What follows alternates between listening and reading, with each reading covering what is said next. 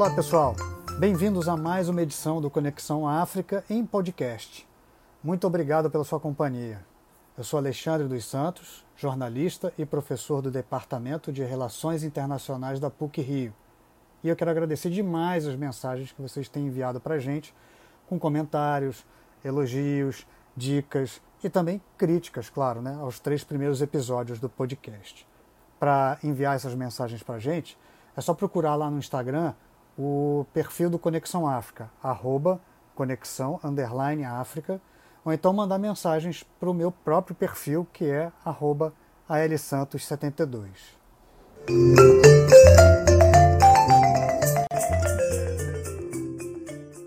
Nossa convidada de hoje é a Paola Prandini, minha colega jornalista e também educomunicadora. A Paola ajudou a fundar, e ela é diretora da Afroeducação, com sede em São Paulo. E também é sócia fundadora e atual diretora cultural da Associação Brasileira de Pesquisadores e Profissionais em Educomunicação. Tem mais, hein? Ela é incansável. Ela publicou uma biografia do poeta Cruz e Souza para a coleção Retratos do Brasil Negro, da editora Selo Negro, Escreveu também o livro Carolinas, com o fotógrafo Diego Balbino. É uma das autoras de Eu Sou Ilê, que conta a história do grupo de maracatu Ilê Aláfia, o único maracatu de corte de São Paulo. E ela também lançou a dissertação dela de mestrado em livro. Chama A Cor na Voz, Identidade Étnico-Racial, Educomunicação e Histórias de Vida, pela editora Letramento. A nossa conversa foi gravada em maio de 2020 quando a Paola tinha saído de Joanesburgo, na África do Sul, e foi para Maputo, capital de Moçambique. Ela tinha decidido cumprir a quarentena dela durante a primeira onda da Covid, que atingiu a região sul do continente africano, lá em Maputo. Mas a nossa prosa voou longe. A gente também falou da pesquisa de doutorado dela, que ela buscou identificar como o conteúdo ensinado nas escolas daqui do Brasil e lá da África do Sul e de Moçambique ainda replicam até hoje conceitos que foram construídos a partir de uma visão de mundo eurocêntrica e que não questionava e não questiona a branquitude e o privilégio branco. Quem diria, hein? A África do Sul viveu um regime político racista, o apartheid, que garantia privilégios para a maioria branca do país que era descendente dos colonos europeus. A segregação racial lá durou até 94, quando Nelson Mandela foi eleito o primeiro presidente negro do país, e aí ele foi lá e jogou a pá de cal que faltava no túmulo do apartheid. Já Moçambique se tornou independente só em 75, depois de uma guerra colonial contra os portugueses, que também distribuíam poder e privilégios da ocupação colonial entre uma minoria branca. Ah, aliás, como todos os países que ocuparam o continente africano fizeram. Né?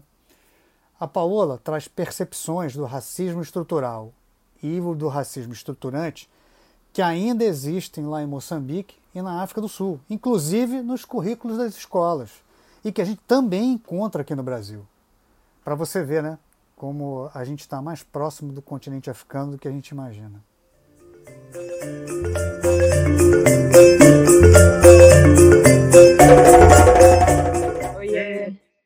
Tudo bem? Como é que você está? Tudo, Tudo, Tudo bem, e você? Como é que você vê aí o esforço do governo de comunicar, né, também usando os diferentes idiomas que são falados aí na, na em Moçambique, para você dar informação de qualidade e também combater as fake news, que eu acho que também né, uhum. então, elas se espalham com uma velocidade enorme. Aí, né? Como é que você vê Sim. o governo para combater as fake news aí? Olha, é, o, que tem, o que tem sido feito, por exemplo, né, existe já alguns, alguns telejornais, dependendo de, da, da, emissora, que vai ter a preocupação, por exemplo, de é, transmitir algumas notícias né, em, outras, em outras línguas que não a língua portuguesa. Uh, existe te, operadoras de telefonia aqui, né, como, por exemplo, a a Vodacom, é, que é uma operadora forte aqui, bem, bem, bem grande, é, que liberou um número para qual você pode ligar gratuitamente e você consegue receber informações de prevenção ao Covid em diferentes línguas faladas aqui, e eu testei esse número. A única questão só é que você tem que ser cliente da Vodacom para conseguir ligar de maneira gratuita. Então, né, não é 100% é, maravilhoso, assim.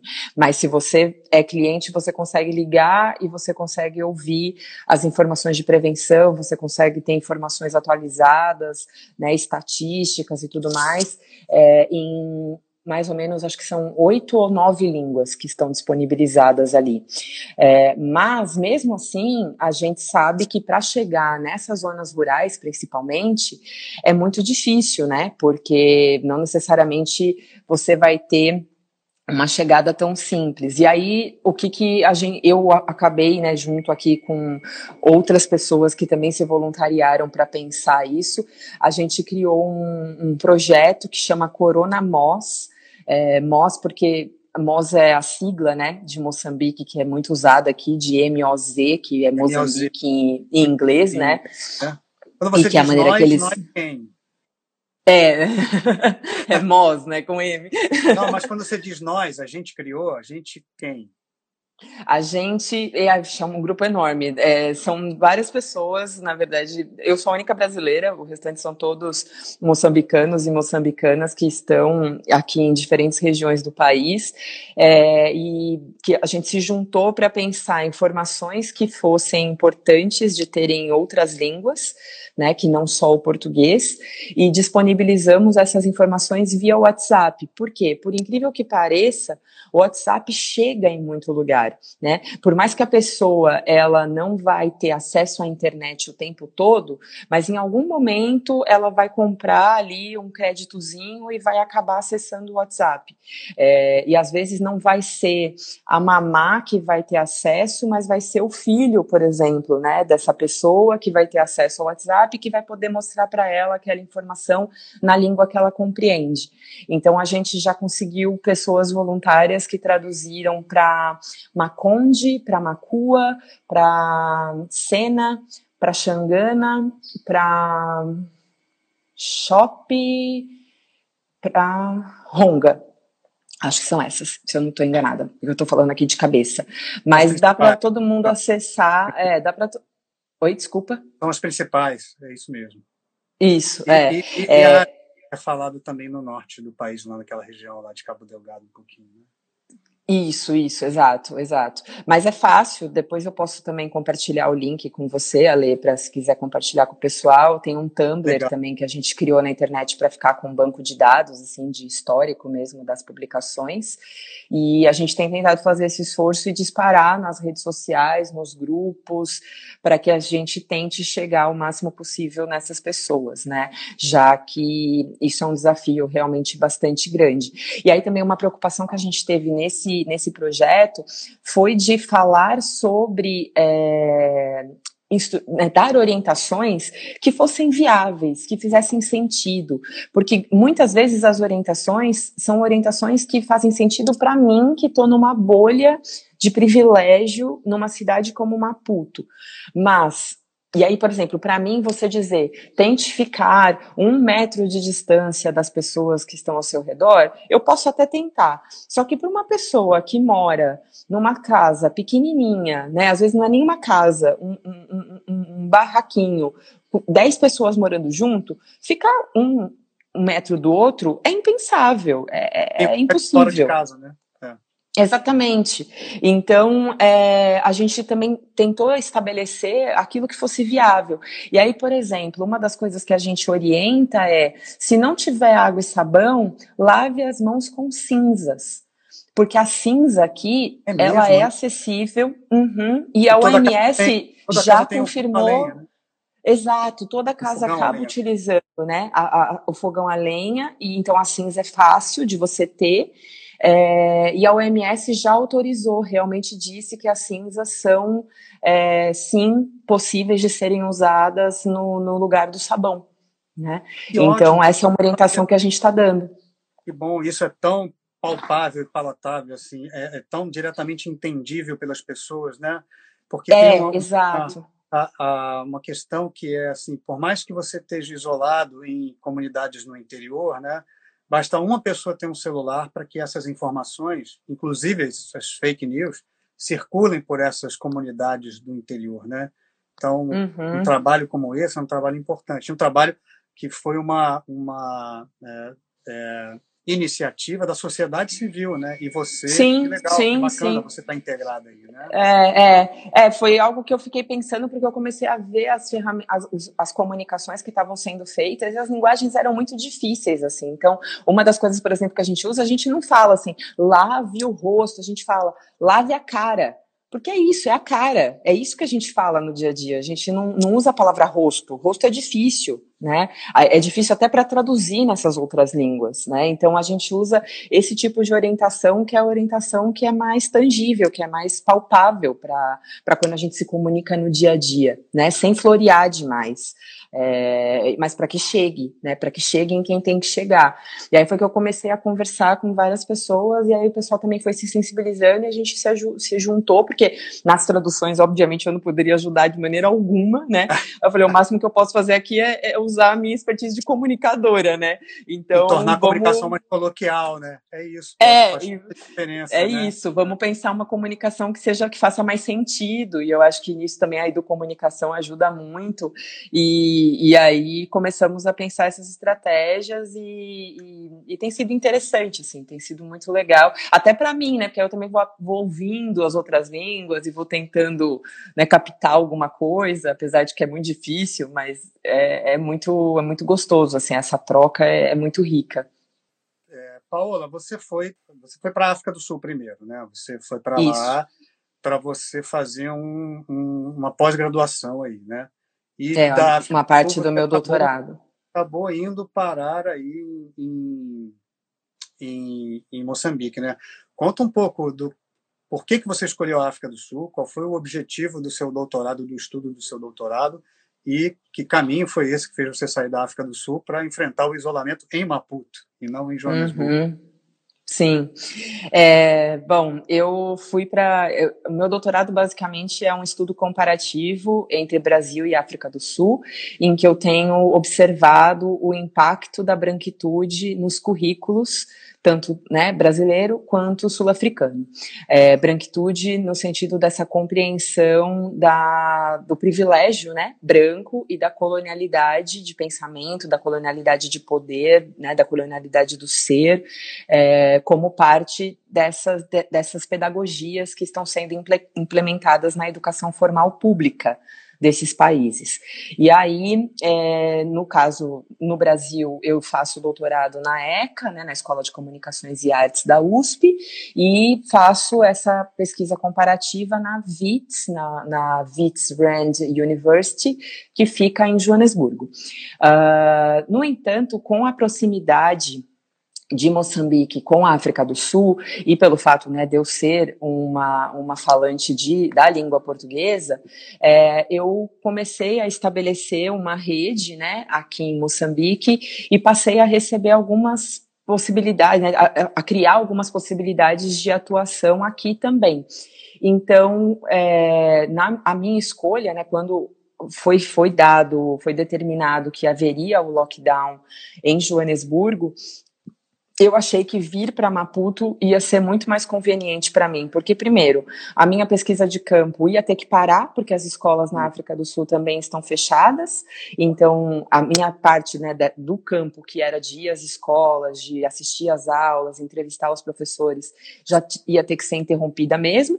Então, o que eu ia fazer lá, eu poderia fazer de qualquer lugar, né? Porque é basicamente continuar lendo, continuar estudando por conta própria, por enquanto, até que essa vida retomasse. É, eu não tinha a intenção de já voltar para o Brasil, porque eu também achava que era um tanto quanto inseguro passar por aeroporto, e eu, eu, eu tenho, assim, essa coisa de querer muito continuar aqui para poder fazer o que eu vim fazer depois que, né, essa, essa é, poeira do Covid baixar. É, vamos ver se isso vai dar certo ou não. Eu, porque eu, eu liberada para estar tá aqui oficialmente até junho, mas estou vendo que talvez eu tenha que pedir essa prorrogação, né, junto ao, ao CNPq, que é a agência que, que eu recebo a minha bolsa brasileira, porque eu não estou recebendo uma bolsa sanduíche para estar aqui. O que eu fiz foi me autofinanciar para estar aqui. Então eu uso a bolsa que eu recebo no Brasil para poder bancar a minha estadia, a minha permanência aqui. Né? E como é que você está uh, para poder ficar aí? O que, desculpe? Como é que você está complementando a renda para ficar aí? Porque tem custo, né? Custoso. Tem, né? é, tem que custo. Bom que, a sua, que bom que a sua bolsa se manteve, né? Porque o Ministério da Sim. Educação está cortando a bolsa de um monte é. de gente. É, por enquanto tá aí, né? Se tudo der certo, se mantém até o final do doutorado, pelo amor de Deus. Porque eu, eu não tenho, eu não tenho agora, nesse momento, eu não estou com outra fonte de renda, eu só tenho a bolsa. Então, o que eu tenho feito é economizar o máximo que eu posso, mesmo assim, tipo, porque aqui ainda tem a vantagem de que um real é 15 meticais. Então, a gente acaba tendo, vamos dizer assim, um pouquinho de um, de um padrão de vida um pouco melhor em termos econômicos. Então, tá isso me ajuda. Também, para ajudar? Eu, eu, é, eu, eu, eu, eu, eu tô na casa de um, de um amigo que, que aluga, ele tem alguns espaços aqui de Airbnb, e aí ele fez para mim um esquema fora do Airbnb que eu pago o aluguel diretamente para ele, mais barato do que se eu estivesse pagando no Airbnb, por exemplo. E, e aí é, eu tenho feito isso, então eu tenho usado isso, por enquanto está dando certo, mas é, é, bem na ponta do lápis mesmo, porque o valor da bolsa também não é tão alto, mas de qualquer forma eu consigo, né? O complicado só é que aqui muita coisa é calculada na base do dólar. Então, Sim. hospedagem, por exemplo, é muito caro por conta disso. É, e aí é um problema, né? Porque o dólar está altíssimo, e aí não adianta o nosso dinheiro ser mais valo, valioso, vamos dizer assim, né, valer um pouquinho mais, porque lá no fim das contas, com a base do dólar, o, a grana já não serve muito para muita coisa. É, mas, mas, mas tem dado para levar. Mas enfim, aí quando foi estabelecido o lockdown, eu achei que faria mais sentido eu vir para cá, porque aqui a ideia era que esse lockdown ficasse menos intenso. E também eu estaria num país que fala a língua portuguesa, em que eu conheço pessoas, né, que tem uma rede aqui ativa, eu conheço pessoas, inclusive, que estão trabalhando aqui, que são brasileiras e que estão trabalhando na Organização Mundial da Saúde aqui, na OMS pela OMS aqui. Então eu achei que eu ia estar um pouco mais, vamos dizer assim, assistida, né? Uhum. É, estando do lado do lado de cá. E, e, aí acabei tomando essa decisão e vim meio que correndo, assim, tirei o visto e vim. E o que é bom também é que agora, por conta do, do estado de emergência, os nossos vistos estão assegurados até dia 30 de junho. É. Então, até dia 30 de junho, eu sei que eu não preciso me preocupar em relação à renovação de visto, porque quem estava aqui com o visto vai, vai poder ficar até essa data, né, sem ter, sem ter essa preocupação.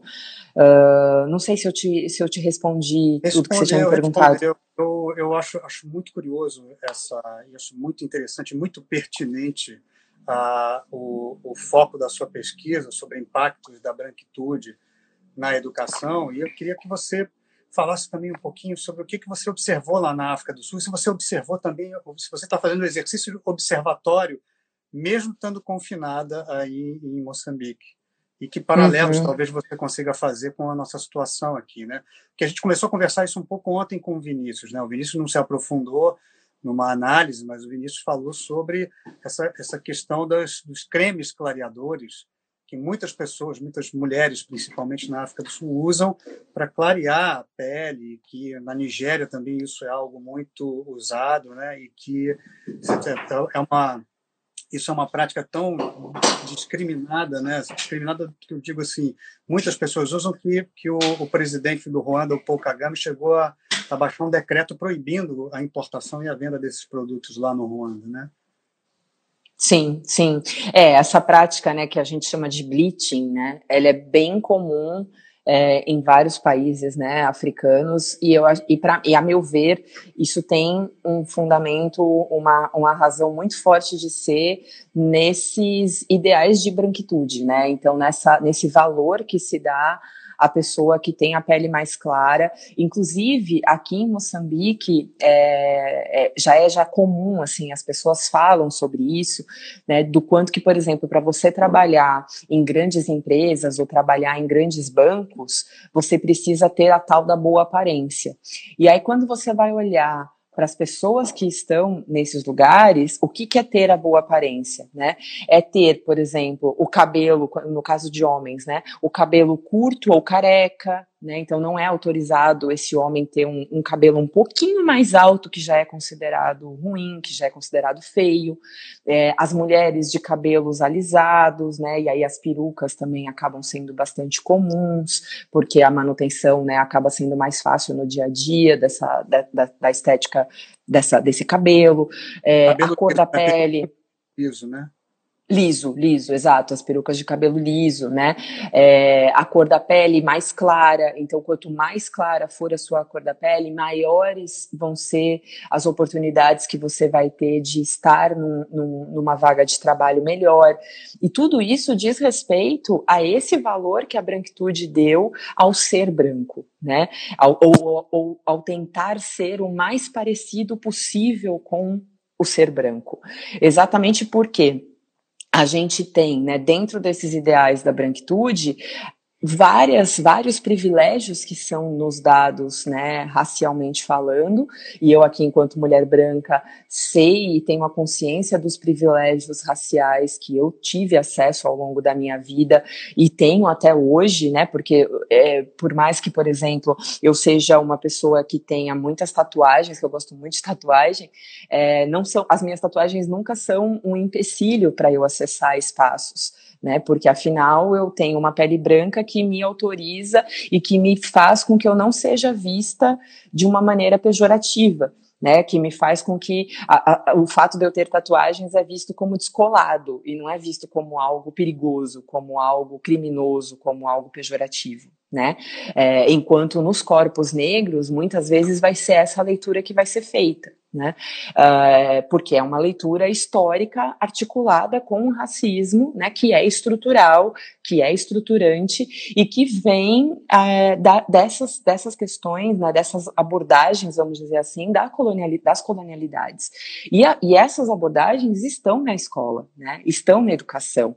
Da mesma forma que aqui mesmo em Moçambique é, se aprende muito mais sobre a Europa, isso também vai acontecer no Brasil e isso também vai acontecer na África do Sul. Né? Então, são ainda processos pedagógicos, educacionais, eurocentrados. São processos em que a, a, gente muitas vezes vai ter aqui em Moçambique muito mais informação é, circulada por veículos de comunicação portugueses do que por veículos de comunicação moçambicanos, né? Ou por veículos de comunicação brasileiros. Então, e aí é interessante isso, como que o Brasil se torna uma nova colônia, né, um novo colonizador da, do pensar em Moçambique, né, da, da, dessa cultura moçambicana, que é o que a gente vê muito em Angola, que a Ana até comentou sobre isso na, uhum. na, na segunda-feira, né. É, e, e, isso fica, fica muito visível. E na África do Sul não é diferente, por mais que se tenha tido todo um, um, um histórico né, do apartheid, de, uma, de um acirramento tão forte, né, tão, tão é, perverso e tão voraz dessa discriminação racial como teve na África do Sul, é, ainda assim você tem essa valoração do ser branco ainda muito presente. Por mais que você tenha, inclusive, uma elite econômica negra né? Porque aí você também percebe que por mais que esses marcadores sociais de diferença eles interajam, porque aqui sempre o nosso olhar vai ser interseccional, né? A gente uhum. vai entender que raça demarca classe, que demarca gênero e assim por diante. Por mais que isso aconteça, ainda assim você vê o marcador racial sendo colocado como um marcador de diferença, muitas vezes acima, inclusive, de classe. Por quê? Vai se ler que essa elite econômica é, que existe na negra na África do Sul, ela existe, mas ela é extremamente pequena, né? Ela não é considerável, ela, é, a gente não consegue entendê-la como um grande, um grande ponto de mudança. É uma mudança que está em processo, mas não é uma mudança 100% realizada, porque afinal quando você olha, por exemplo, é, para vários outros setores, né, seja cargos políticos, os reitores das universidades na África do Sul ainda são homens brancos. Né? Você vai ter equipes que são formadas por pessoas negras, mas ainda assim quem está realmente com grande acesso a poder é o homem branco. E aqui em Moçambique também a gente tem uma presença muito forte ainda dos portugueses, né? Os portugueses são os grandes donos dos comércios, os donos da, da de, de, tudo que é, que, é, que é mega, né? Em termos de redes de hospitais, é, de ONGs, né? As ONGs, grande parte das ONGs são ONGs que são estrangeiras, que o capital é estrangeiro, é, tem toda uma, uma indústria, inclusive, né, nesse sentido, em relação à prevenção de HIV, à prevenção de malária, de cólera, que são epidemias já é, históricas, né, dentro desse território, em que a, a, a verba toda de, de, de atuação vem de capital estrangeiro europeu, né? principalmente europeu. Então, é, é, essa colonialidade ainda está muito presente, e aí você vai ainda ter uma leitura que vai realmente trazer quem é mulungo, mulungo é, é a pessoa branca, né? Uhum. É, e, então, para mim, que sou mulungo, eu vou ser lida enquanto um corpo que sim tem mais acesso a direitos, e isso não é mentira. Né? Isso, infelizmente, é uma realidade da mesma forma que a gente vê isso acontecendo no Brasil, por mais que exista todo um discurso de democracia racial que a gente sabe que não é verdadeiro, mas que ainda está ali né, que ainda está presente, que é a mesma história que se diz que a África do Sul se construiu, né, depois do apartheid como uma rainbow nation, como uma nação arco-íris, uh, mas que a gente sabe que também no, no, no fim do dia é, as desigualdades, sejam elas raciais ou sociais ou de gênero, elas ainda estão muito latentes. Né? Então, essa, essa nação sonhada pelo Nelson Mandela, quando ele chamou a África do Sul de Rainbow Nation, tem uma, uma proposta, vamos dizer assim, é, teórica, acho que de trazer muita esperança para a gente, mas não é ainda de fato uma realidade. Tanto é que a, o idioma, os dois idiomas oficiais, são 11 línguas oficiais na África do Sul, os dois idiomas oficiais ensinados obrigatoriamente nas escolas públicas sul-africanas são o inglês e o afrikaans, que é a Mas língua branca, né, que são as línguas dos colonizadores. Né, todas as outras línguas, quando são ensinadas, são ensinadas como línguas optativas, não necessariamente como línguas obrigatórias nas escolas, por mais que as pessoas que estão dentro das escolas falem essas línguas no dia a dia o tempo todo né? Porque isso é uma coisa mágica, uma coisa linda, eu acho, é, do, dos povos, né, das nações africanas como um todo, que é a, o falar muitos idiomas desde muito cedo. Né? É muito raro você encontrar uma pessoa em África que não fale pelo menos três idiomas. Né? Três eu acho que é, é, é o mínimo, e aí é daí para mais. Né? Então, ser poliglota aqui é quase que uma, que uma regra. É, é muito fácil, é muito comum. Né? E eu acho isso, isso, isso, grandioso, isso é incrível, e é algo que foi totalmente é, negado dentro dessas lógicas coloniais, porque esses povos foram, na verdade, mostrados para nós, né, a partir da colonialidade, como povos que não eram necessariamente tão capazes, tão intelectualizados, tão civilizados, quando na verdade eles são têm acesso a, a, a culturas e a, e a saberes muito mais do que nós que somos ocidentais e que temos essa pretensão de que sabemos mais, mas talvez mas sabemos muito menos.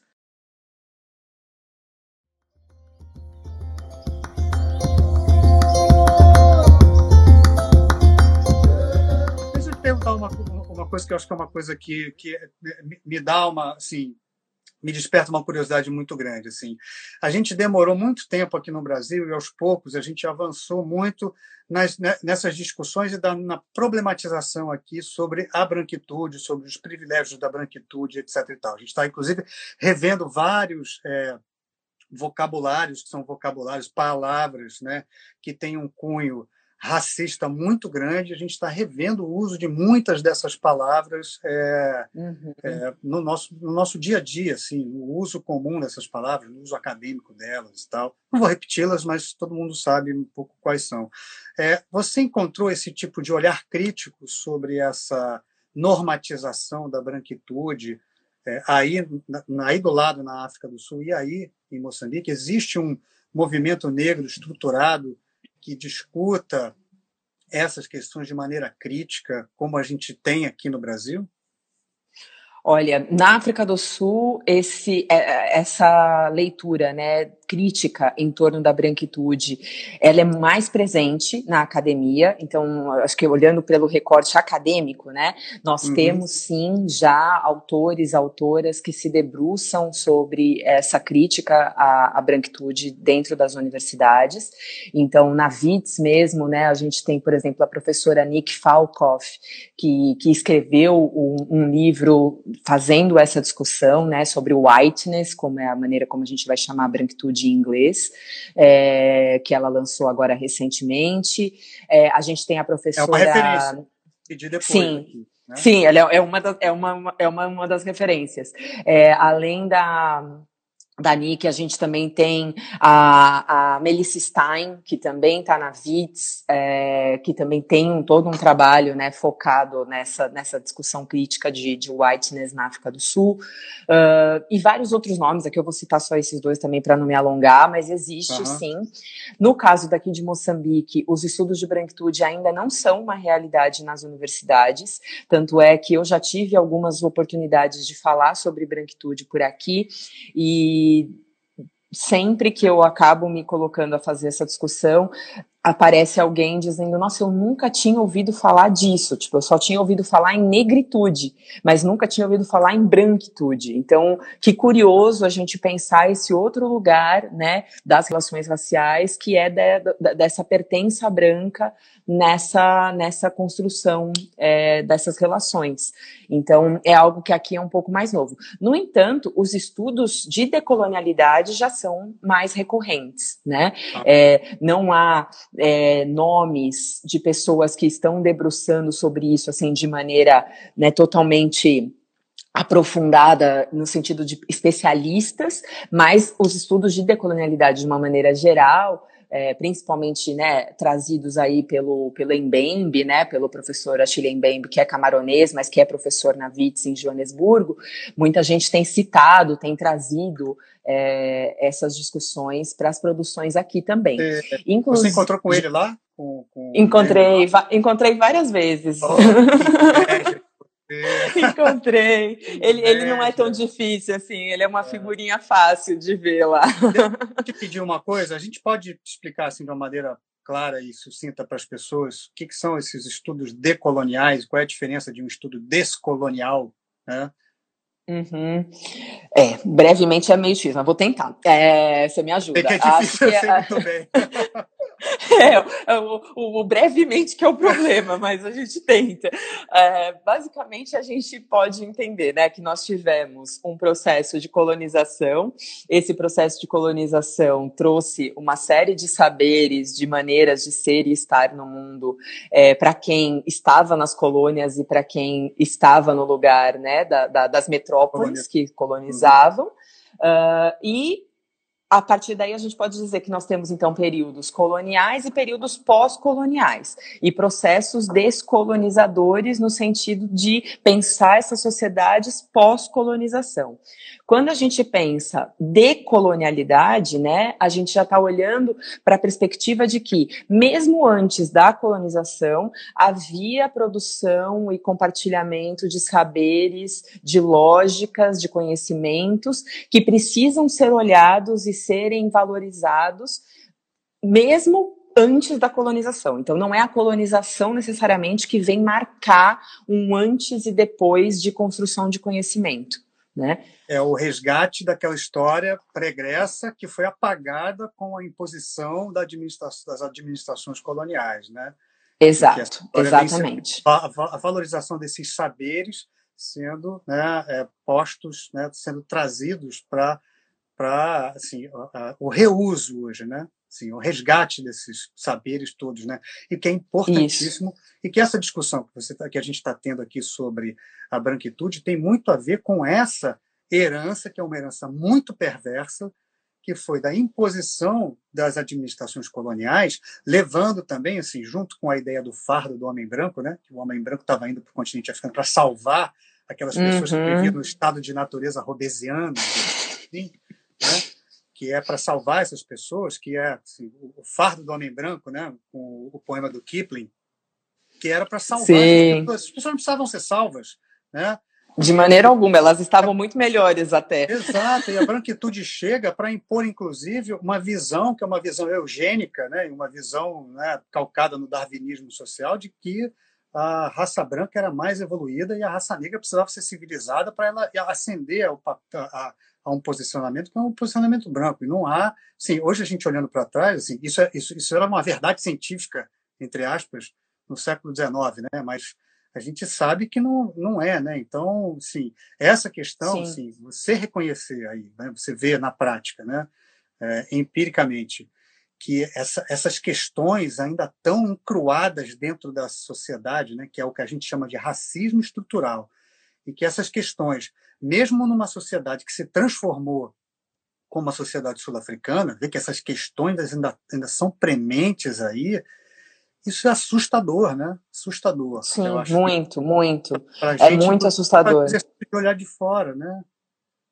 Exatamente, exatamente. É muito assustador, tanto é que ex é, é, existem muitos estudos, né, dentro dessa perspectiva decolonial que vão olhar é, para porque Maputo, né, a capital de Moçambique, era chamada de Lourenço Marques, né, anteriormente. E aí vão pensar essa Lourenço Marques e, o, e os conhecimentos, né, de, que, que estavam sendo produzidos em Lourenço Marques an, ainda antes de virar Maputo e o quanto que esses conhecimentos são ricos e precisam ser olhados, né, porque é, a gente não pode delegar a colonização o papel que foi nos ensinado né, sobre ela, no sentido de que essa colonização vinha como libertadora dessas almas né, que estavam hum. perdidas. Não, pelo contrário, não tinha alma perdida nenhuma. As pessoas estavam aqui vivendo, vivendo, trocando, estabelecendo conhecimento. Né, não é à toa que a gente entende o continente africano como berço da humanidade e, e, e a primeira universidade que a gente vai ter no mundo, inclusive, vem desse continente. Né, então, o quanto que foi vendido para a gente uma história a partir da lógica dos vencedores dessas, dessa história, vencedores no sentido né, de quem ganhou o poder da hegemonia, que foram os colonizadores brancos europeus, mas o quanto que isso não necessariamente precisa ser encarado como verdade. E aí os estudos decoloniais eles vêm como uma proposta contra-hegemônica para dizer, olha, a gente precisa olhar para essas categorias e para essas possibilidades de construção de conhecimento muito antes, inclusive, das colonizações terem acontecido. Obviamente, a gente constrói futuro sem olhar para o passado, né? A gente precisa o tempo todo fazer essa, essa, essa discussão, mas, no entanto, a gente também não pode pensar é, que, que esses conhecimentos foram, né, foram surgir a partir dos processos de colonização, né? De maneira, de maneira alguma. Mas acho que, acho que a gente conseguiu, né, mais ou menos, dar uma ideia, né, dessa do, do, foi do que ótimo, é isso. Foi ótimo. Que tem uma coisa que é muito assustadora, é assim, a gente está num esforço aqui é, já de 20 anos, pelo menos, né, de deseuropeizar os estudos, principalmente na, no ensino básico, né, aqui no Brasil, né, e, e, e, é um pouco assustador saber que esse tipo de, de conhecimento, um conhecimento eurocentrado, né, assim, vendo, né, assim, a Europa como centro do universo, ainda é, assim, ainda resiste, principalmente aí, né, é, é uhum. em Maputo, na África do Sul, o que tem a ver também com a, a, a essa, esse, esse, é, esse espanto, né? É, sobre você falar de branquitude, né? E aí eu queria também pegar esse gancho para fazer uma pergunta que a Bianca propôs aqui. Como é para você, mulher branca, ter esse lugar de fala aí, né? Onde a grande maioria da população é negra, né? 96% praticamente, ou 95% uhum. da população é negra. Como é você Sim é, aí, e até você, na experiência que você teve na África do Sul, né, você como mulher branca, levando esse tipo de olhar e esse tipo de questionamento. O que tem a ver também com algo que você falou na primeira parte dessa live, lá atrás, e que, que virou uma polêmica, mas eu não quis entrar nessa polêmica aqui, que é essa questão também da apropriação cultural. Você falou das capulanas, uhum. que você não ia se vestir com a capulana porque você via isso como uma apropriação cultural. Você consegue juntar essas duas coisas, assim, uma resposta? Uhum.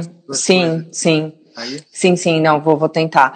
É, eu, eu, eu entendo, da, assim, eu, Acho que o primeiro ponto é há uma grande surpresa é, por parte das pessoas aqui quando vem já o meu nome nas programações que discutem esses temas, porque eu imagino, meu nome é, é, é super italiano, né? É Paola Prandini. Uhum. Então, já de cara, já imaginam que é uma pessoa branca, né? Não preciso dizer muito, meu nome já diz muito por mim. É, e aí, quando eu chego, eu não só sou uma pessoa branca, como eu sou uma mulher com várias tatuagens e jovem, né? Considerada ainda jovem. É, então, de cabelo curto, que é uma coisa que aqui ainda não é muito comum, as mulheres ainda mantêm o cabelo, né? Essa estética do cabelo comprido, muito mais é, comumente. Uh, então, isso tudo já, já, já traz uma surpresa muito grande e um olhar de tipo, tá, vamos ver o que, que ela vai dizer. O que é ótimo, porque eu acho que a gente, enquanto pessoas brancas, e quando estamos nessa nesse fronte, né, de pensar as relações étnico-raciais, a gente precisa sim ser questionado, porque não dá mais para a gente aceitar o tipo de, de estrutura que era de sempre a negritude ser encarada como objeto de pesquisa e não como sujeito dessas pesquisas, né? Então, há já esse, esse questionamento que é, poxa, que, que essa mulher vai falar, né? E aí eu sempre tenho essa preocupação de tentar fazer com que a minha prática esteja, né, alinhada de maneira o mais coerente possível com as minhas teorias, com os meus discursos, é, e já começo exatamente falando do meu lugar de fala. De sim, exatamente. eu sou essa mulher branca, né? Sim, eu compreendo que eu tenho privilégios raciais, e é exatamente por compreender esses privilégios que eu vim aqui falar sobre eles. Né, que eu vim aqui falar sobre como a minha branquitude delega a mim privilégios historicamente dados é, demarcados pela minha ancestralidade, pela minha fenotipia, né, pela maneira como a alteridade vai se dar na construção da minha identidade.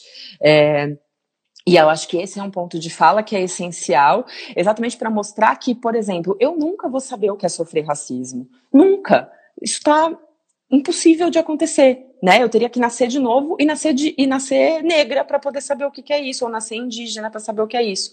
Mas sendo branca, eu nunca vou saber. Então eu não posso ter condições de falar sobre o que é sofrer racismo, mas eu posso sim fazer uma leitura crítica sobre o que é a prática do racismo e o como que a prática do racismo ela advém exatamente dos meus pares né? E o quanto que os meus pais negam a olhar pra, se negam a olhar para isso para não sair da sua zona de conforto, para não sair da sua zona de privilégio.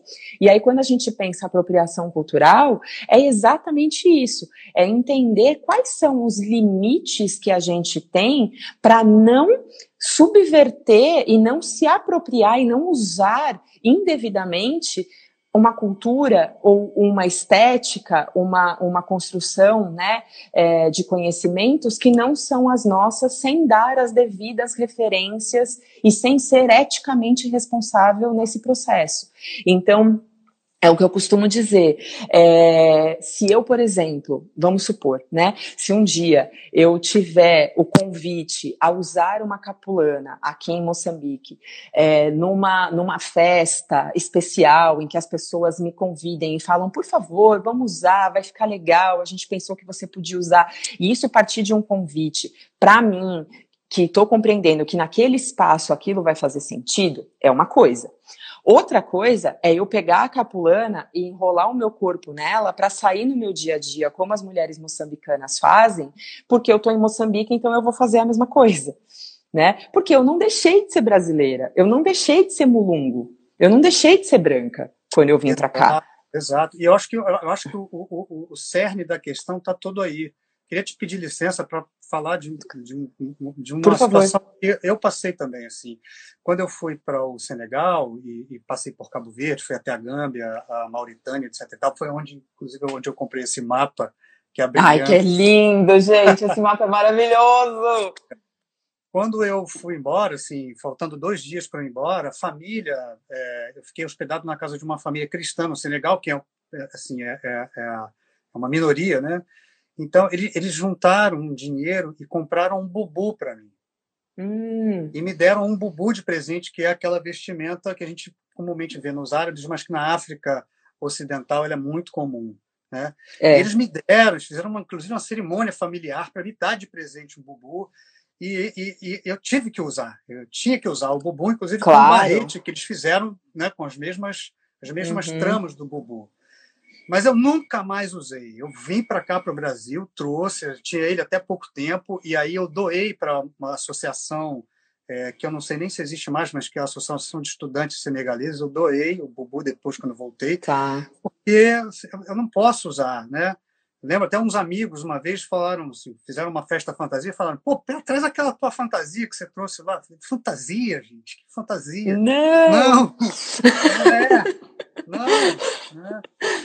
Então, eu acho Exato. que é um questionamento, assim, assim, parece, não parece importante, mas é muito importante. E é o cerne Sim. dessa questão que a gente está conversando e que a gente está discutindo aqui, né? Que é, é, que é, inclusive... que é a mesma história de usar o cocá no carnaval, né? Ou de pintar o corpo de preto e fazer a nega maluca no carnaval brasileiro, que é algo que a gente tem tentado desconstruir, porque não é fantasia, né? Cultura não é fantasia, né? A cultura de alguém, o, o, o, o, a vestimenta que demarca aquela cultura daquele povo não tem que ser considerado fantasia, né?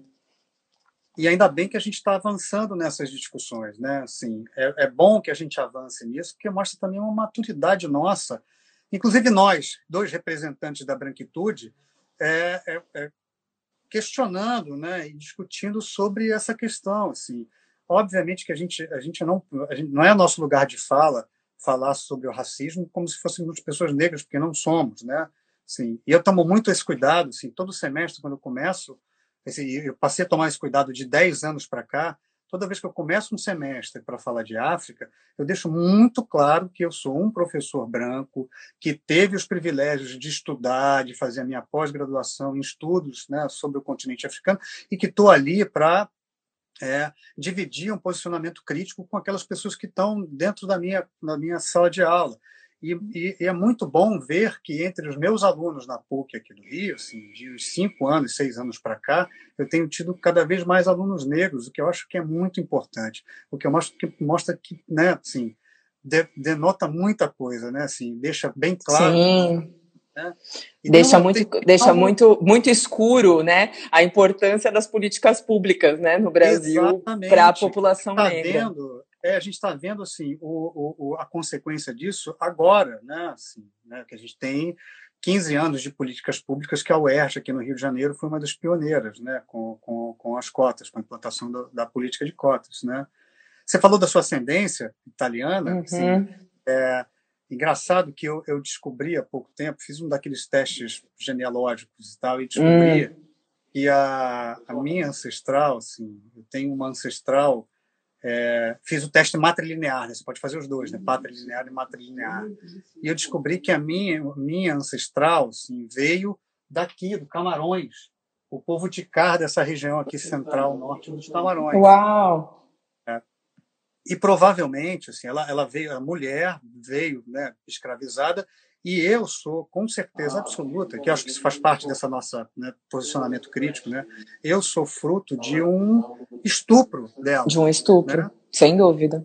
Uhum. Não há, não há como negar, porque sou de uma linha da família que ou, ou, ou, embranqueceu a partir disso, né, que veio embranquecendo e que sou, sim, eu sou hoje o representante né, de uma linhagem que veio de um estupro dela, que foi pelo senhor dela ou por algum branco que se apropriou da situação uhum. dela escravizada, né?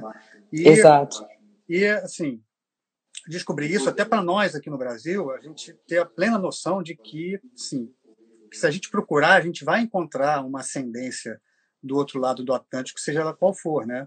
A Preta Rara diz assim, ah, você descobriu aí, mas e daí? Você é branco, e daí? Você, é, e daí? E daí? Uhum. Não, mas é uhum. importante para mim, entendeu? Pro, pro, pro que eu... É, é, pro que eu... Assim, pela minha nossa dedicação né, de discussão sobre esses temas. Sim. Tal, Sim. Isso é algo que, pelo menos para mim, me dá uma, um alívio de uma certa legitimidade de ter encontrado. Eu procurei e encontrei. É tão difícil, né? Muito. Um, um, um, pilar essencial da escravização né, dos africanos trazidos para cá foi que essas pessoas ficassem, tivessem, fossem cortadas, né, que o passado dessas pessoas fosse obliterado. Então, é difícil recuperar suas raízes, né? Tão difícil, né? Mas... Sim, super, super. Até porque isso foi apagado, né? É. Compulsoriamente apagado. É, eu, eu, eu acho que a gente tem, é, estando aqui, a gente tem a oportunidade de fazer trocas é, muito ricas, né? Por exemplo, eu tive a oportunidade agora, na semana passada, de ministrar um curso online junto com um professor moçambicano, que é o professor Eduardo Lichuge, que é da Universidade Eduardo Mondelani, aqui e nós montamos um curso junto sobre arte, comunicação e decolonialidades, que foi promovido pelo Centro Cultural Alemanha, perdão, Moçambique Alemanha, CCMA, e ali nós éramos os dois regentes do curso, né, eu a partir do meu lugar de fala, de uma mulher branca brasileira, é, que tem os estudos nesse sentido, e ele enquanto um homem negro moçambicano, que também faz esses mesmos estudos, né, dentro da área, principalmente da arte, porque ele é músico e eu, principalmente da comunicação, por ser jornalista.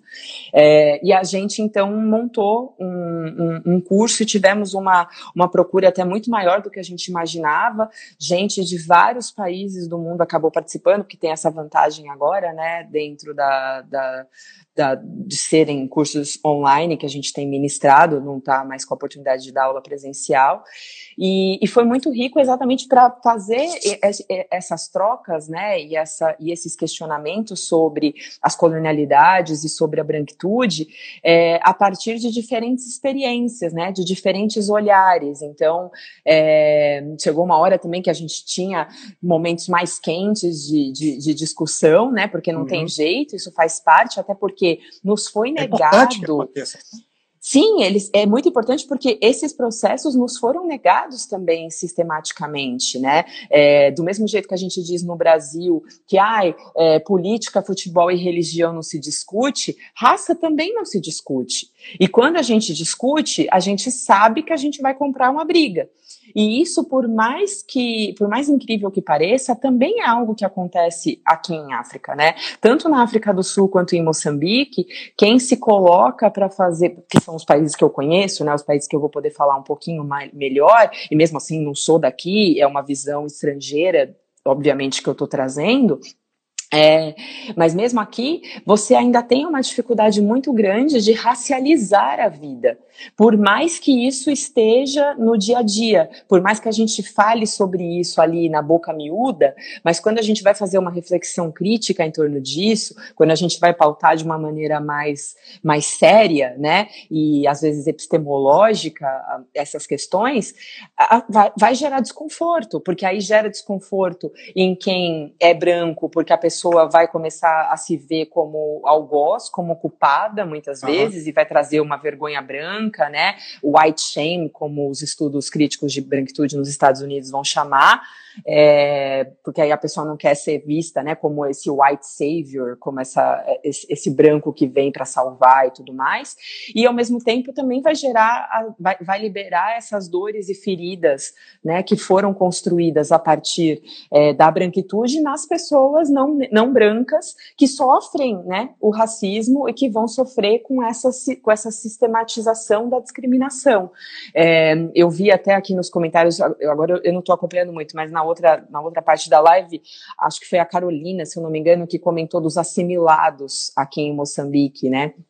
que são essas pessoas que sofreram processos de branqueamento é, para serem mais aceitas, né, dentro da comunidade no mercado de trabalho e tal. E isso é uma realidade, sem dúvida alguma, e que demarca, por exemplo, você estava dizendo da, da, da, questão do racismo linguístico, aqui em Moçambique ainda se usa o termo mulato, da mesma forma que a gente diz no Brasil, né, faz uma crítica em relação à, etimologia dessa palavra, né, por é. vir de mula, que é esse cruzamento é, do, do, do, burro, né, com, com o asno, se eu não estiver enganada, é, e que basicamente gera, né, uma, um, um, animal que vai carregar carga, ou que vai servir para reprodução, e é daí que vem o termo mulato, né, de, designando Exato. a pessoa mestiça.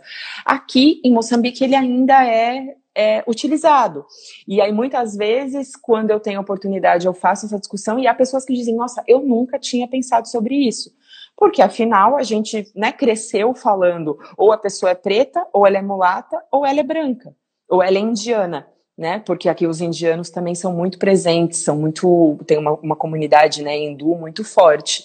É, e é isso, e tá, e tá posto. Então, essas reflexões são reflexões que a gente vai fazendo com o tempo e que eu sinto que muitas algumas delas que nós no Brasil conseguimos avançar um pouquinho mais, outras que aqui já estão mais avançadas e que a gente vai tentando, né, aprender e fazer essa troca é, acontecer, né, dentro da medida da, das possibilidades acho importante a gente se questionar sempre sobre isso, porque isso é um processo em evolução. Também não é fácil, né? Assim, eu, por mais que tome muito cuidado, eu soltei um denegrir sem querer na, na live com a Ana Paula.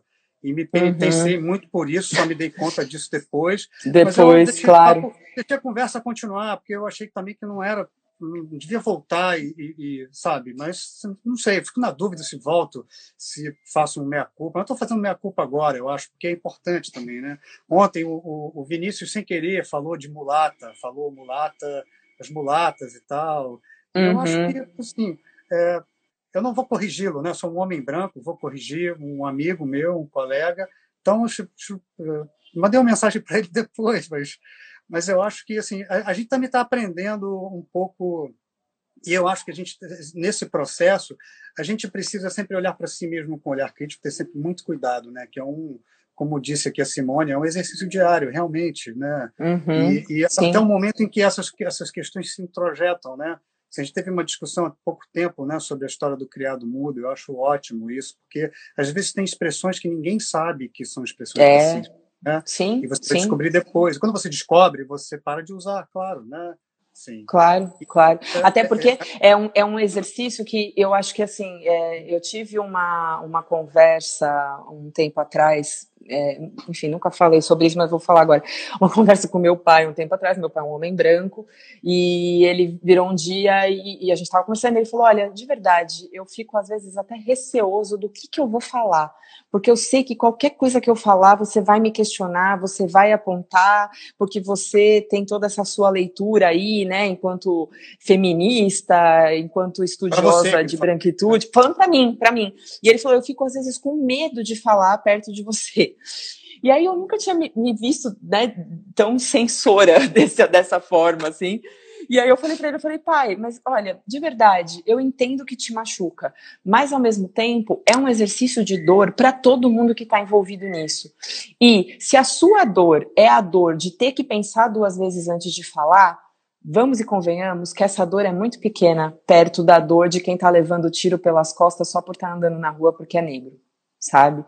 E, e aí ele ficou quieto e, enfim, talvez não era exatamente o que ele queria ouvir, mas era o que eu podia entregar no sentido de que são esforços que a gente tem que fazer, mínimos enquanto população branca, para respeitar os processos de construção identitária dos outros que talvez realmente a nossa branquitude nunca nos deu a nunca nos colocou a necessidade de fazer. E que agora com é, um movimento negro organizado, né, mais é, é, forte, mais atuante, com essas discussões, né, sobre a decolonialidade, sobre a branquitude mais presentes na nossa vida, a gente vai ter que começar a fazer, a gente que eu digo sociedade branca, né, populações brancas, vamos ter que começar a fazer e vamos ter que nos dar, entre aspas, esse trabalho, que não é um grande trabalho, no fim das contas, né, é só um exercício de respeito ao, a, a a identidade do outro,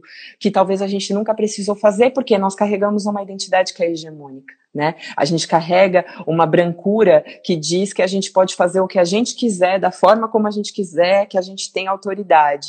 E agora a gente está se dando conta de que não é bem assim. Talvez a gente não tenha necessariamente tanta autoridade para falar sobre tudo. Talvez a gente tenha que ouvir mais e falar menos. Certeza e eu acho que isso é uma coisa que a gente aprende aqui também, né? A ouvir mais. Exato, que foi o que a Ana Paula disse né, na, na live de segundo, que o Vinícius falou ontem, e eu acho que é importante isso, é ouvir, né? Até porque também a gente está falando, né, assim, a gente está falando especificamente agora de, a gente falou, acabou de falar especificamente de Moçambique, e a, a Jade Maranhão lembrou aqui agora que, assim, tem um contexto aí, né? É um, é um, país recentemente independente, né? Ficou independente em 74, então assim, 75, né? né? 75 ou 74 para 75, é. é. Uhum, uhum. É, é, um país mais jovem que eu, por exemplo. Sou mais velho uhum. que Moçambique, como país. E ó que você é jovem, hein? Imagina. obrigado. Muito obrigado.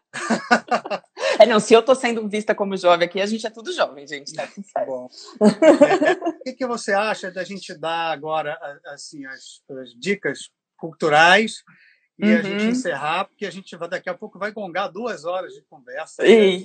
Eu sei que as pessoas estão resistindo bastante. Muito obrigado vocês todos Sim. agora, mas fala um pouco do que, que você o que, que você está gostando de ouvir e o que, que você gostou de ler. Dê dicas para nós, porque a gente quer. Sim, claro, do super. Eu fiz até uma listinha aqui para não esquecer de nada.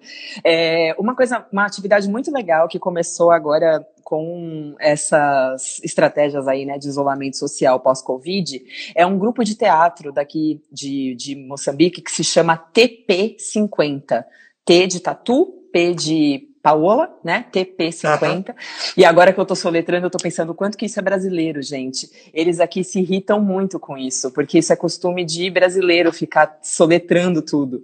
Eles acham muito estranho a gente ficar fazendo é, essa explicação de, de P de Paola, de T de Tatu, eles não fazem Ai, isso aqui, eles acham muito é engraçado. É, é, Eles falam, tem que ser brasileiro para ficar soletrando as palavras. Mas enfim, é, é TP50, e o TP50, todo dia, às 10 horas da manhã, no horário daqui de Moçambique, entra ao vivo no Instagram e no Facebook com uma apresentação. Arroba TP50? TP-50, é isso? Hum, eu não peguei o arroba, mas eu posso passar depois para vocês, que vocês vão divulgar uma listinha, não vão, com as dicas, você e Bianca? Vou, vou, vou, vou tentar fazer isso na, na sexta-feira, porque a sexta-feira é feriado aqui. Ótimo. Tem, é, aqui também. Aqui também. É, que bom. Não vai ter live aqui, então eu vou tentar organizar tudo e vou publicar. Joia. Tá, aí eu passo o arroba bonitinho. Mas, de qualquer forma, se colocar no Facebook TP50, vai encontrar. Uhum. E aí, esse grupo de teatro aqui de Moçambique, todo dia às 10 horas da manhã, no horário. lives é, com a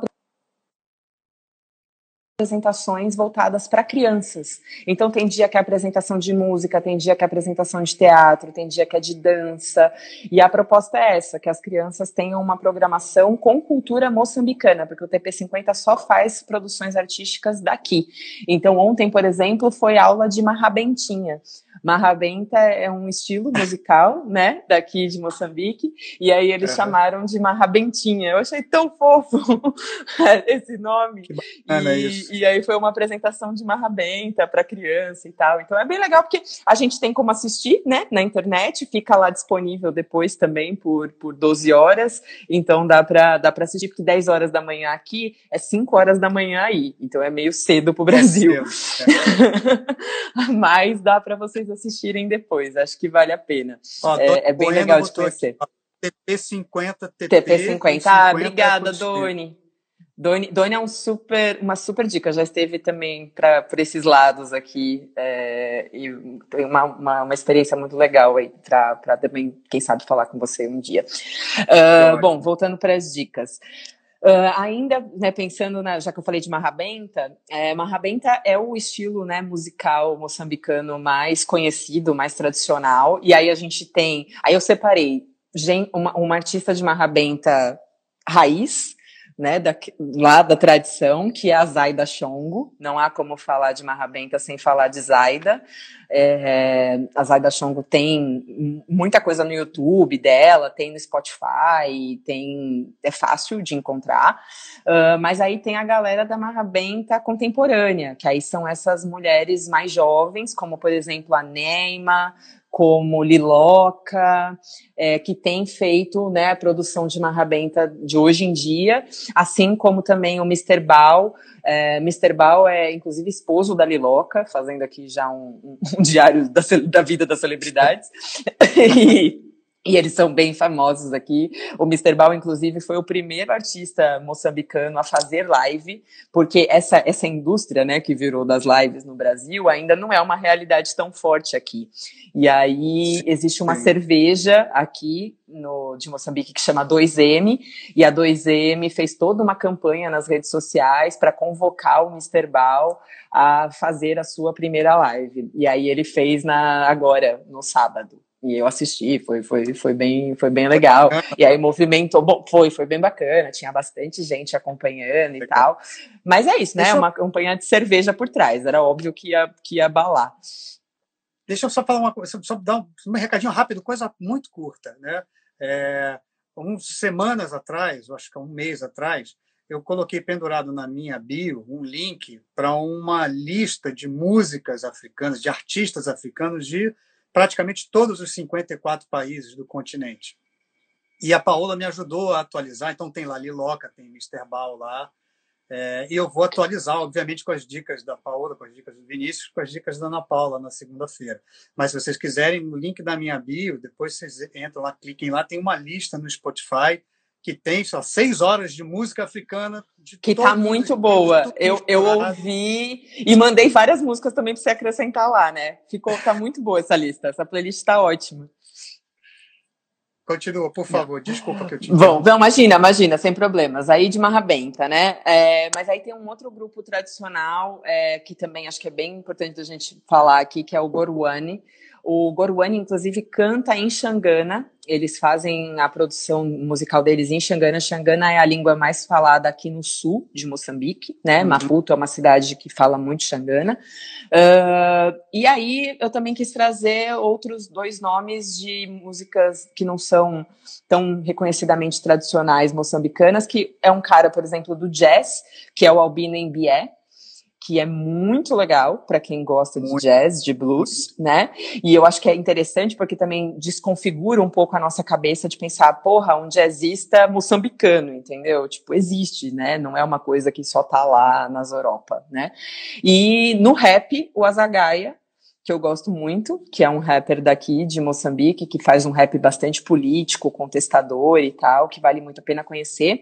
E das dicas de live, a Fundação Fernando Leite Couto, que é a fundação que foi fundada pelo Mia Couto, com, em homenagem ao pai dele, né, aqui em Maputo, eles têm feito diversas lives, então se entrar no Facebook da Fundação Fernando Leite Couto, vocês vão ver as lives que eles têm promovido, é, em geral no horário da noite, aqui em Moçambique, e de sexta-feira, por exemplo, tem rolado DJ então é muito legal porque é uma hora, geralmente uma hora, uma hora e meia, de uma DJ moçambicana que eles convidam e essa DJ fica fazendo uma playlist pra gente. Uma né, festa. de graça, uma festa de graça.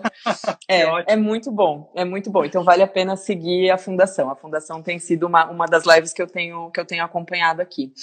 Uh, e é bom que vocês podem acompanhar aí também, porque tá né, na internet, então é fácil.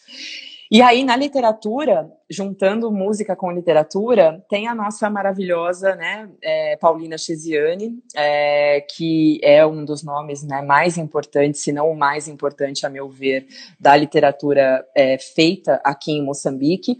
E ela acabou de postar hoje no Facebook dela é, que vai lançar uma programação especial para o Covid. E ela está chamando de Cantos de Esperança. Então, tô curiosa, não sei o que é, porque ela foi só um post assim feito de texto dizendo Cantos de Esperança em, durante o Covid será lançado em breve. É, então, vamos ficar de olho porque eu acho que vale muito a pena acompanhar aí o que ela, ela chegou a fazer já algumas lives é, conversando com a população, né, tentando orientar a população dessa questão da prevenção aqui, porque ela é um nome de muita força, né, dentro do, do, do território moçambicano e pelo o visto agora ela vai trazer Brasil, né? Sim, sim. Dela, né? o, o Canto da Perdiz e o ah, o, o, o Niket, que é o mais famoso, né, dela. Da... Primeiro dela, né? O primeiro dela, exatamente. E aí agora ela tem feito isso, né? Ela tem trabalhado muito música e literatura, né? Então tem sido muito interessante essa, essa proposta que ela tem trazido nesse, nesses últimos tempos.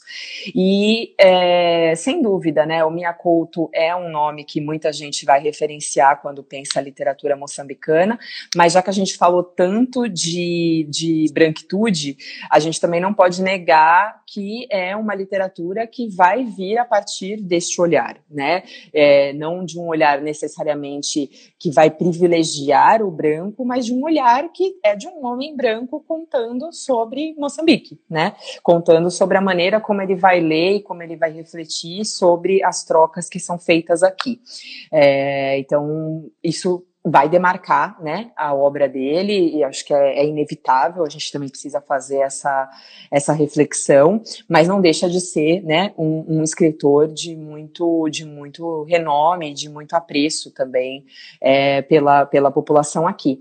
E aí eu também acho que é importante trazer um outro nome, né, fazendo uma outra referência, que é o Ungulani, o Ungulani Bacossa, Bacacossa, é, que tem também né, publicações incríveis é, feitas aqui no país e que eu acho que quando a gente lê Minha Couto e a gente lê Paulina e a gente vai conseguindo fazer essas comparações, a gente vai vendo essas demarcas, essas demarcações raciais, né, nessas literaturas e vai percebendo o quanto que, que, que, esses lugares de fala são sim importantes, né, de serem olhados, de serem levados em conta é, dentro da, das leituras críticas que a gente vai fazendo. A Bianca, inclusive, está dizendo, né, que o Iacolto fala abertamente sobre isso, e é verdade. Ele, ele, ele não, nunca negou, né, é. o fato dele ser um homem moçambicano branco e disso trazer para ele privilégios, né.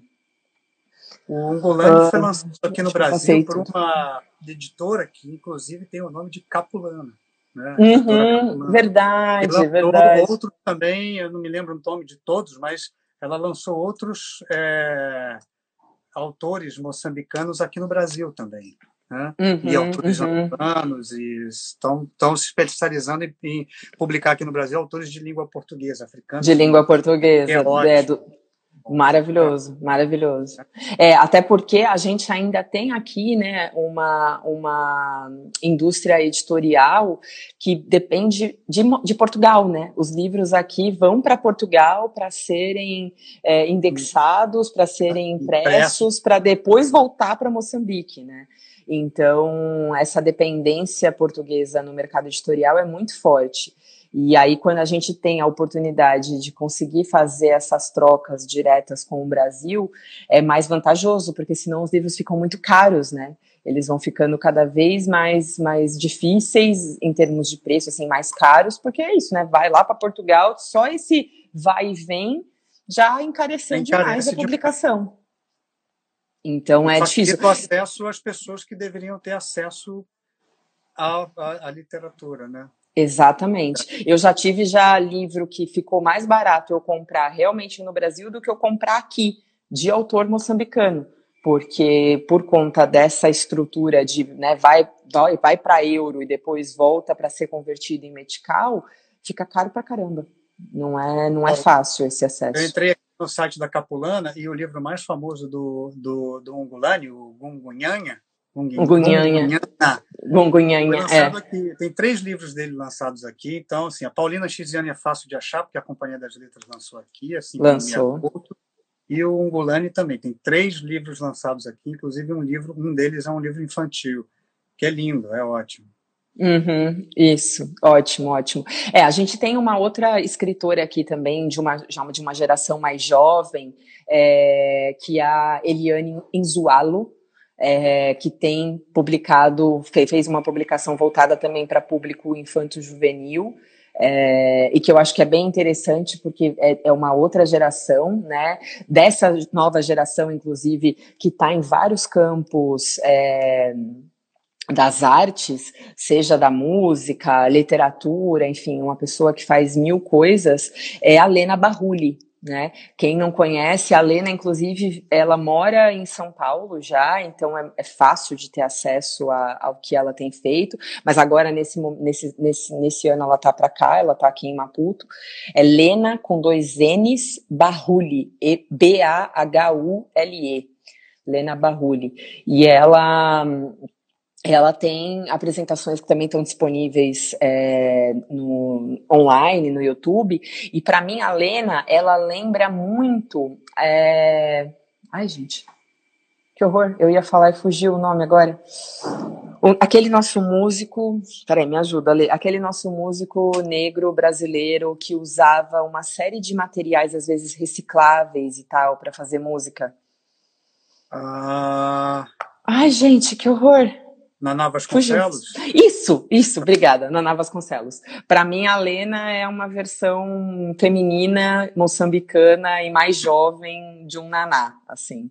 Então é muito interessante. Ela tem. A, a, a, o, o corpo dela canta, sabe? O corpo dela emite sons que o meu corpo acho que nunca vai conseguir emitir, infelizmente. Então é, é, é, lindo demais de ver, assim, é incrível, vale muito a pena conhecer também. E é uma menina super jovem, mas que está conseguindo fazer grandes trocas também Brasil, Moçambique. Uau. Acho que eu passei tudo. Tô olhando aqui minha listinha, acho que eu passei tudo. Poxa, Paola, muito obrigado, viu? Que conversa bacana, que legal, né? É, acho que foi bacana para mim, espero que tenha sido bom para você e para todos vocês que acompanharam a gente até agora, que resistiram bem, né? Sim, muito sim, muito obrigada. Foi ótimo, foi ótimo. Eu, eu tenho, eu só, só, só não está aqui, se eu, não sei quanto tempo que a gente ainda tem, porque tem dois livros de branquitude sul-africanos que eu poderia indicar, mostrar a capa. Dá tempo? Indica, indica, indica. Deixa eu pegar ah, eles. Falar para as pessoas também seguirem o, o, o perfil do Afroeducação, se quiserem sim, saber um pouquinho mais né, do trabalho sendo feito aqui. Daqui, dos estudos de branquitude, é, lá na África do Sul, esse daqui é da professora Nick Falkoff, que eu comentei, que se chama The End of Whiteness, o fim da branquitude, The End of Whiteness, e ela vai fazer toda essa discussão é, nessa África do Sul pós-apartheid, né, dos estudos críticos é, de branquitude lá, então acho que vale a pena conhecer. Esse aqui é um outro que também é sul-africana, de uma, uma escritora que chama Christy van der Westhuizen, esses nomes em africanos que são difíceis de falar, é, e se chama Sitting Pretty, que vai fazer toda uma discussão na África do Sul pós-apartheid sobre essas mulheres brancas têm que se portar sendo uma mulher branca africana, né, numa sociedade é, pós-apartheid, e não sendo é, daqui, nem de Moçambique, nem da África do Sul, mas para discutir decolonialidade, para pensar a colonialidade, já que a gente falou disso né, nessa nossa conversa, eu vou uhum. super indicar a Grada Quilomba, né? É inevitável. Sim. Memórias da Plantação é uma leitura, acho que obrigatória para quem quer fazer essas discussões, é, que é uma pesquisadora portuguesa de ascendência cabo-verdiana e também de São Tomé, né? De São Tomé e Príncipe, e que vai, que mora na Alemanha já há muitos anos e que tem feito essa discussão, né? Sobre decolonialidade é, de uma forma muito intensa, não só na literatura, na academia, mas também nas artes. Então, vale a pena conhecer. Que ótimo. Sim, é bom a gente sair daqui com muitas referências, porque isso é muito bom, né? Sim, gente, é, né? isso é, é pouco, né? Isso que é muito legal, assim, o quanto que a gente às vezes tem um, infelizmente a gente ainda tem muito pouco acesso é, aos conteúdos que são produzidos em torno dessas temáticas no Brasil, por mais que ainda temos mais acesso do que em outros lugares, mas ainda assim é uhum. é pouco, porque aí quando a gente, né, abre um pouquinho a lente e, e, e vai enxergar tudo que está sendo sendo produzido por aqui é uma infinidade né, de coisas. Então, é um recorte, imagina, o que eu trouxe aqui é um recorte, uma gotinha no oceano é, de tudo que tem sido feito nos campos da literatura, das artes, né, da, da, da, da comunicação e que muitas vezes não chega para a gente, infelizmente, por conta é, dessa lógica do racismo sobre a qual a gente falava. Né? É isso. Poxa, Paola, muito obrigado, viu? Eu que foi agradeço, foi muito bom. conversar com você. É, quero agradecer também a vocês todos que estão aqui com a gente, acompanhando a gente até aqui. Foi ótimo, muito bom. Sim, os comentários todos são sempre muito bons e sempre muito bem-vindos. Obrigado a todo mundo. Paola, obrigado mesmo. Viu? Muito obrigada, foi um prazerzão. Se cuide aí, se cuide. Gente, muito obrigado. Um beijo grande, se cuida, tá? E todos vocês também se cuidem, por favor. Sim, tá? se possível, fiquemos em casa ainda, por favor. Sim, ainda quem precisamos. Puder, quem puder, fique, quem precisar sair, por favor, se cuide bem.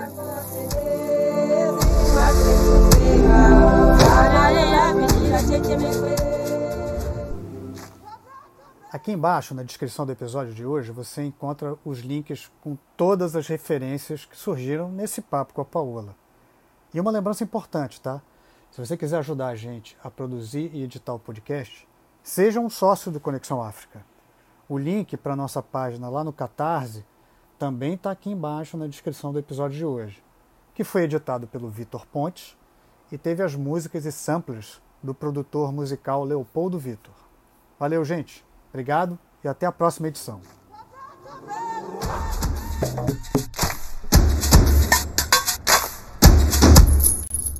Vamos lá!